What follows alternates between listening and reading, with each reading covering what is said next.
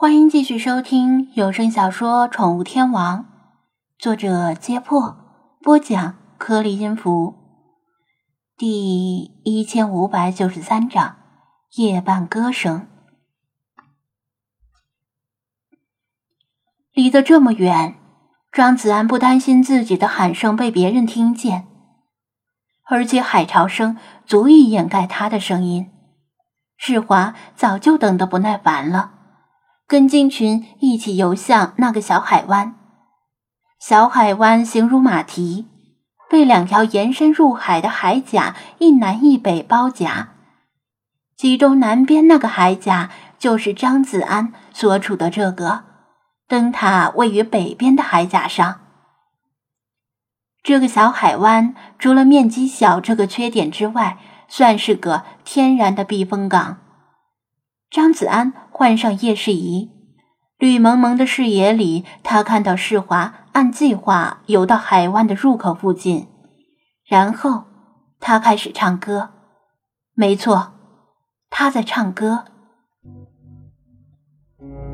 世华的声带音域极为宽广，远远超过人类，甚至能够发出人耳听不到的超声波和次声波。张子安在宠物店里就曾经领教过。差点被他把整条街的店铺玻璃全部都震碎。他这次的歌声倒是没用超声波和次声波，但极为尖细，像是一根针刺入耳膜的那种尖细，像是长指甲挠着玻璃的那种尖细，像是恐怖片里的女主角尖叫起来的那种尖细，拥有极强的穿透力。始作俑者张子安听起来都起了满胳膊的鸡皮疙瘩。世华用尖细的嗓音和人类听不懂的语言，缓慢唱着旋律空灵、意义不明的歌曲。歌曲被海风吹向陆地，从农场和木屋的上方飘过。如果是一座现代的村子或者小镇，大部分人夜里都窝在家里做家务、刷手机、看肥皂剧、换尿布、铲屎、啪啪啪之类的。可能没几个人会注意到外面的歌声，毕竟不是伴随着重低音炮的广场舞。但对于这片如同中世纪的原始村落来说，大家都在静静的闭目祈祷。间隙的歌声很快传入每个人的耳朵里，这声音像是女鬼夜哭。也不知道世华是从哪里学来的，可能是直播 APP 吧。毕竟那里面直播啥的都有，估计也有人一边看国产恐怖片一边直播，这样自己就不害怕了。总之，张子安让世华唱歌，他就大智若愚般的提出了干脆模仿女鬼的歌声，然后一拍即合。不过，他趴在海甲上仔细聆听，觉得他的歌声中女鬼嚎哭的凄厉只是表象，实质上给他的感觉更像是用水下拾音器从深海里收录到的声音，悠远而空洞，像是一个人闭着眼睛不断的下沉，沉入到深不见底的深渊，周围看不清的黑暗中。冰冷彻骨的海水里，有无数巨大而扭曲的影子在窥视你。这其实比女鬼夜哭更大的恐怖。本质上是深海生物的大合唱。张子安仅仅用水下拾音器收录了少量浅海中的声音，独自聆听时就经常觉得头皮莫名发麻，难以想象深海中的声音何等的恐怖。无论是守卫还是祷告的人们。显然都听到了他的歌声。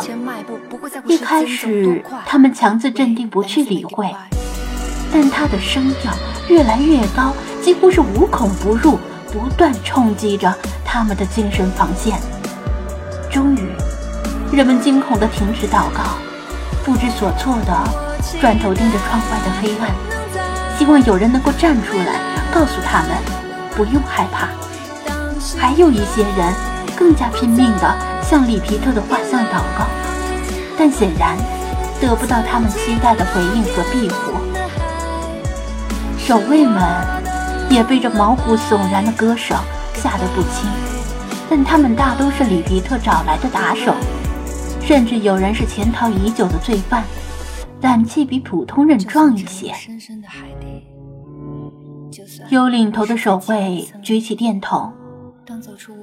他们一般会避免使用这种家用电器，但现在情况有异，也顾不得许多了。守卫们听出歌声是从海边的方向飘来的，有人去向上级报告。剩下的人在头目的组织下向海边包抄过去，每个人都掏出了太色枪。他们在这里经营多年。没有遇到过这种情况，第一反应是有人在恶作剧。但如此荒僻的地方，有谁会跑跑到这里来恶作剧呢？这些身强力壮的彪形大汉们很快以战术队形抵达海边，冲上简易码头。数道手电光在海滩上四处乱照，想找到唱歌的人。高度集中的手电光偶尔还划过张子安所在的南海甲，他小心地伏低身体，只露出一只叶世仪后面的眼睛，防止被发现。不过他们很快就意识到，歌声并不是来自海滩，而是更远的海上。黑乎乎的海面上什么都看不清，像是一潭漆黑的墨汁。只有冲到近处的海浪，泛着灰白色、毫无生气的泡沫。就算用他们的手电光，全都笔直地射向声音传来的方向，依然不够远。黑暗轻易吞噬了他们的手电光。